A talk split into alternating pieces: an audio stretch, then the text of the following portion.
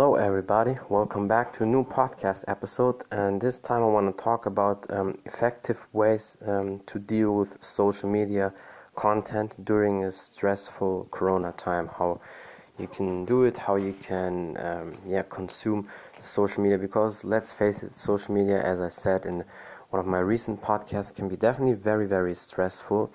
And for some people, really annoying. And especially in that corona time is um, when it started at the, beginning the first phase mid-march until end of april most people a lot of people especially in america they were at home or uh, lost, almost lost their jobs or whatever. So they had of course more time to consume um, content uh, so on social media but not only social media tv and everything but i want to focus about social media and of course a lot of people watched and stuff videos and pictures and a lot of people participated on these um, challenges. And suddenly a lot of people especially the first two weeks when the lockdown started and everything people suddenly um, discovered uh, training and sports and suddenly they also want to do push-ups and whatever. And i mean it's still good uh, for their body but you know for a lot of people it's just fake. They just do it because now it's a hype and but in fact most of the time they don't really train and don't understand people who are like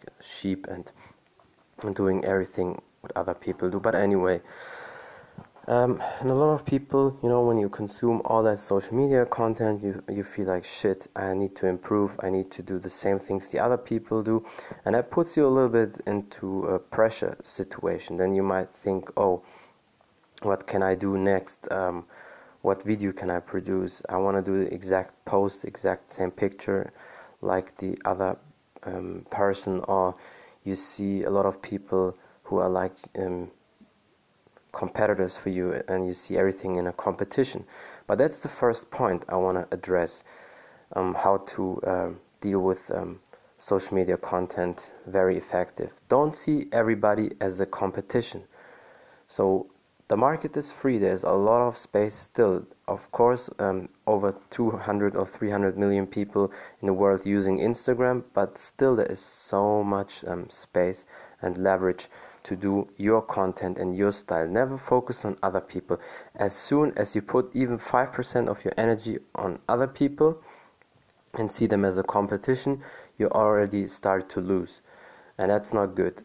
Don't even think about other people. Don't even think about oh that person next to me um, he's a, a, competitor or he watches all the time my stories and he stalks me. Now he wants to to copy my stuff. No just do your thing post your content do your pictures do your videos do your challenges but stay true to yourself.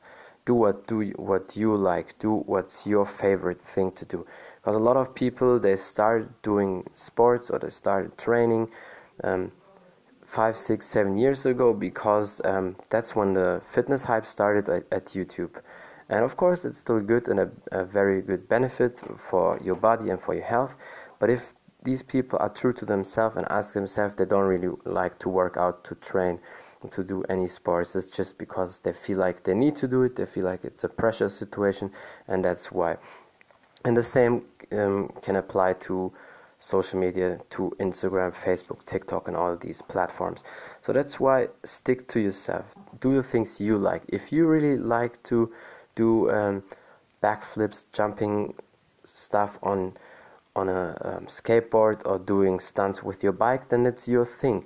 But don't do it uh, because you see um, suddenly somebody who uh, does a video and does some stunts on a skateboard, but you never in your life uh, did anything on your skateboard, and suddenly you feel like, oh, that's that's cool. That video has a lot of hype and clicks. I want to do the same thing. I want to copy it, and then you think, oh, that also generates clicks for me and uh, gives me a lot of um, following. No, it's not true because people will see. People have the feeling, and they see, oh, you just do it because it's cool now. It's a trend. No, do your thing. Do what you like. If your thing is exercising in the gym then do things about that. You can talk about nutrition. Maybe do a live stream where you cook.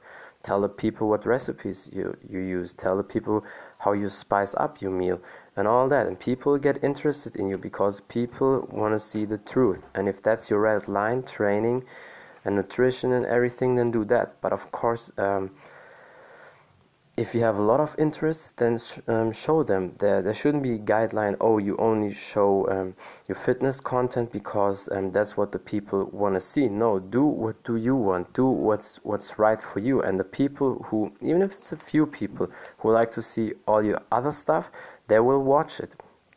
But of course, if you have only one interest, then show that a lot of people that try to copy everybody, that try to copy every method, that try to copy every video and picture and do the same, and they're like a sheep. And that mentality is not good. So that's my first uh, advice.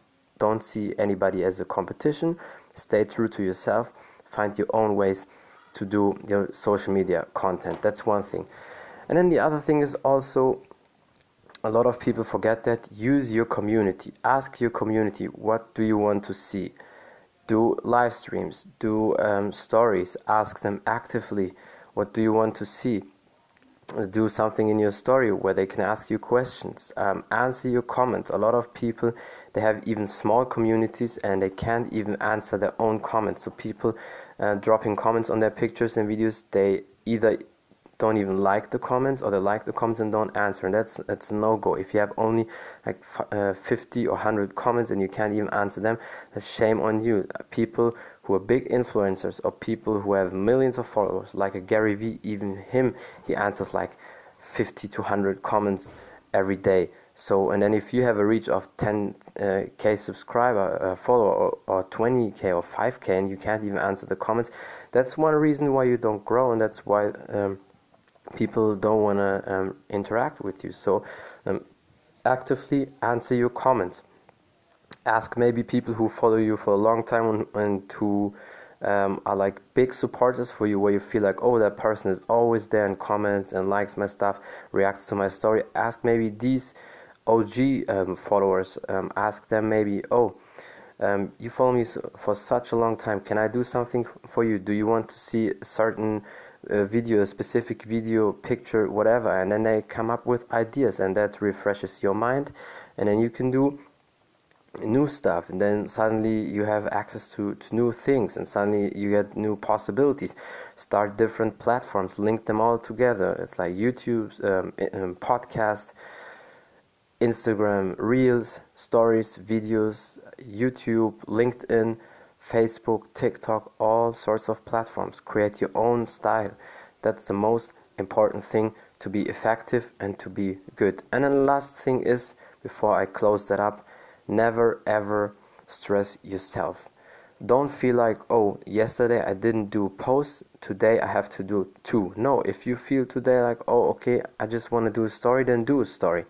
But of course, the more active you are, the better. But never put yourself under pressure. Write down a list with all your interests, what you really like, what's your goal, what is your topic, what's on your heart, what's on your mind. Write that down and start doing the things because a lot of people always want to please the um, the fans or want to please the audience because they think, oh, that shit is hot i need to post that. No do what you like because then people start seeing your real side your truth.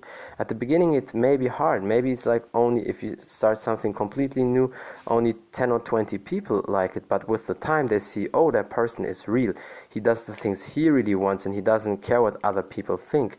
And that's the most important thing. And then suddenly you grow. Then suddenly you get that you get the community you want. You get all the love and everything. So that's all i can say don't stress yourself too much. Be calm, relax, do what you want. Don't see everybody as a competition. Stay active, use your community, and the rest will come. You need time, of course, it takes time. Patience is always key, and patience is always the ticket to win. And that's it basically. Thank you so much for um, support, for you follow on Instagram and hear the support for the podcast. My podcast is always available on all sorts of podcast platforms Google Podcasts, Anchor, iTunes, Spotify, Overcast, whatever platform is there. Follow me on Instagram at Taekwondo Artist. You can message me there, interact with me, send me suggestions, whatever you want to see or hear. You can also message me on Anchor or send me a voice message on Anchor. And yeah, thank you again for your support. Until next time, and bye everybody. Thank you.